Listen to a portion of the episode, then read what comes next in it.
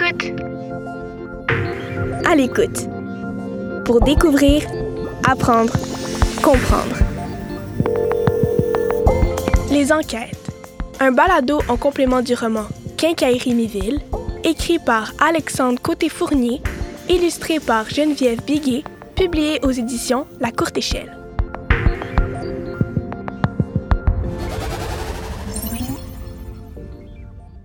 Les enquêtes.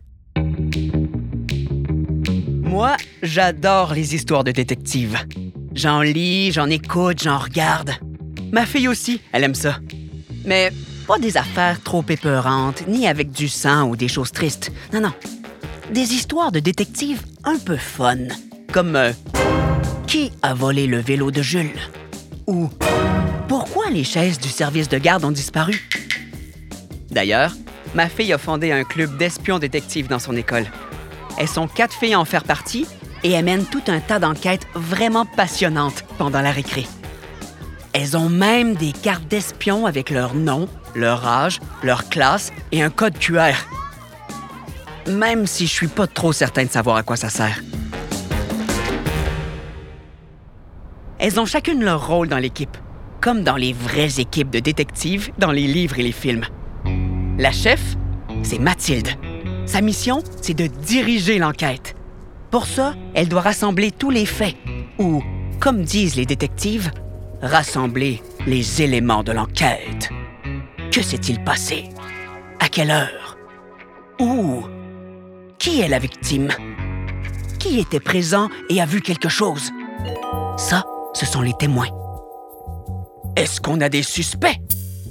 Les suspects, c'est les gens qu'on soupçonne, ceux qui auraient pu commettre le crime. Fait Mathilde, elle rassemble les éléments de l'enquête en écrivant toutes les informations bien comme il faut sur une feuille de papier ou dans son petit carnet de poche de détective. Elle dessine aussi une carte des lieux.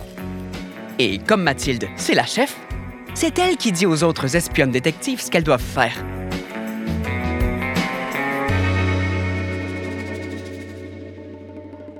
Florence et Malak sont des enquêtrices de terrain. Il y a deux enquêtrices dans l'équipe parce que Malak est plus âgée.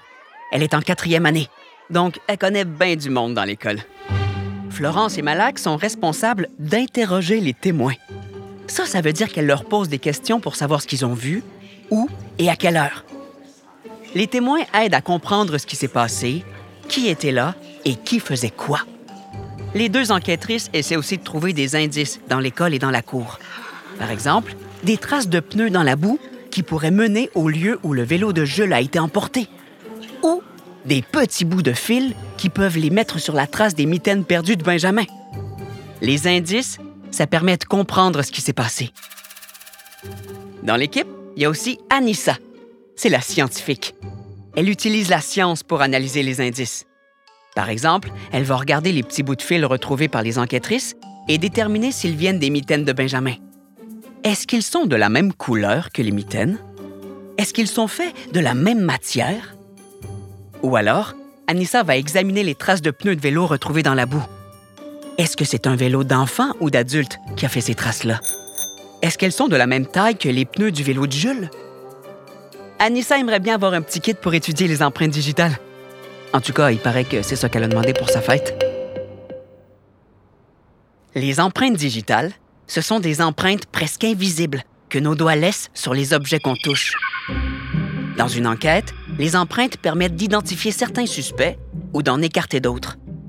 Si tu regardes le bout de tes doigts de très très près, tu peux voir que ta peau est pleine de sillons arrondis, comme gravés sur tes doigts. Ces sillons-là sont uniques. Ça, ça veut dire que chaque personne en a des différents. Et quand on pose les doigts sur des surfaces comme un verre, une table ou une feuille de papier, les sillons laissent une marque invisible. C'est ça qu'on appelle une empreinte digitale, l'empreinte des doigts. Lors d'une enquête, on peut relever les empreintes digitales. Les enquêteurs répandent un peu de poudre de couleur sur des surfaces. La poudre va s'accrocher aux empreintes et, à l'aide d'une sorte de ruban adhésif, on peut avoir une copie des empreintes. Ensuite, on les compare aux empreintes des doigts des suspects. Celui ou celle dont les empreintes correspondent à celles trouvées sur les lieux du crime est peut-être coupable.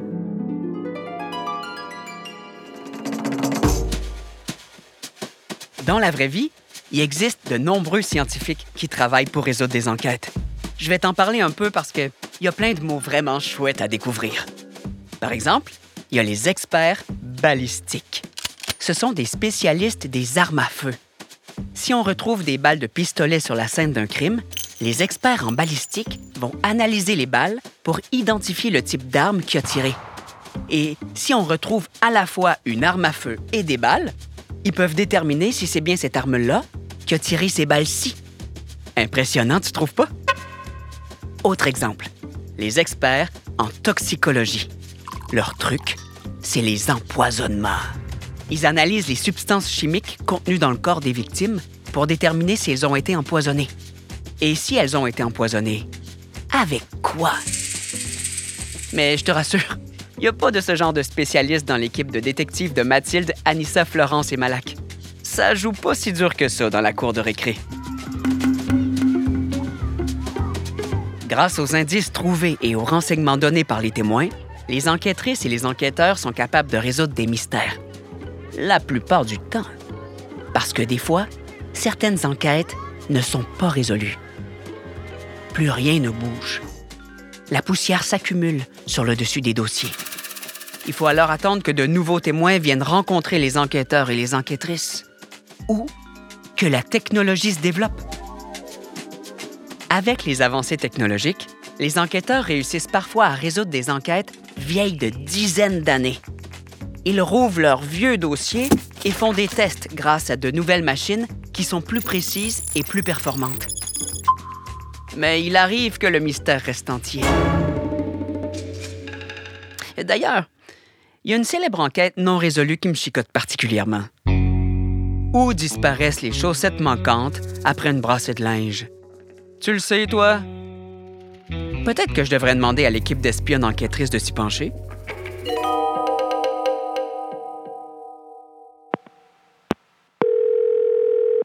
À l'écoute. À l'écoute. Pour découvrir, apprendre, comprendre. Ce balado est une production La puce à l'oreille, créée dans le cadre du Prix des libraires 2023. Le projet À l'écoute est rendu possible grâce au soutien financier du gouvernement du Québec. Un texte de Lucie Laumonier avec la voix de Sébastien René. Retrouvez tous nos contenus et nos fiches pédago sur notre site www.lpalo.com.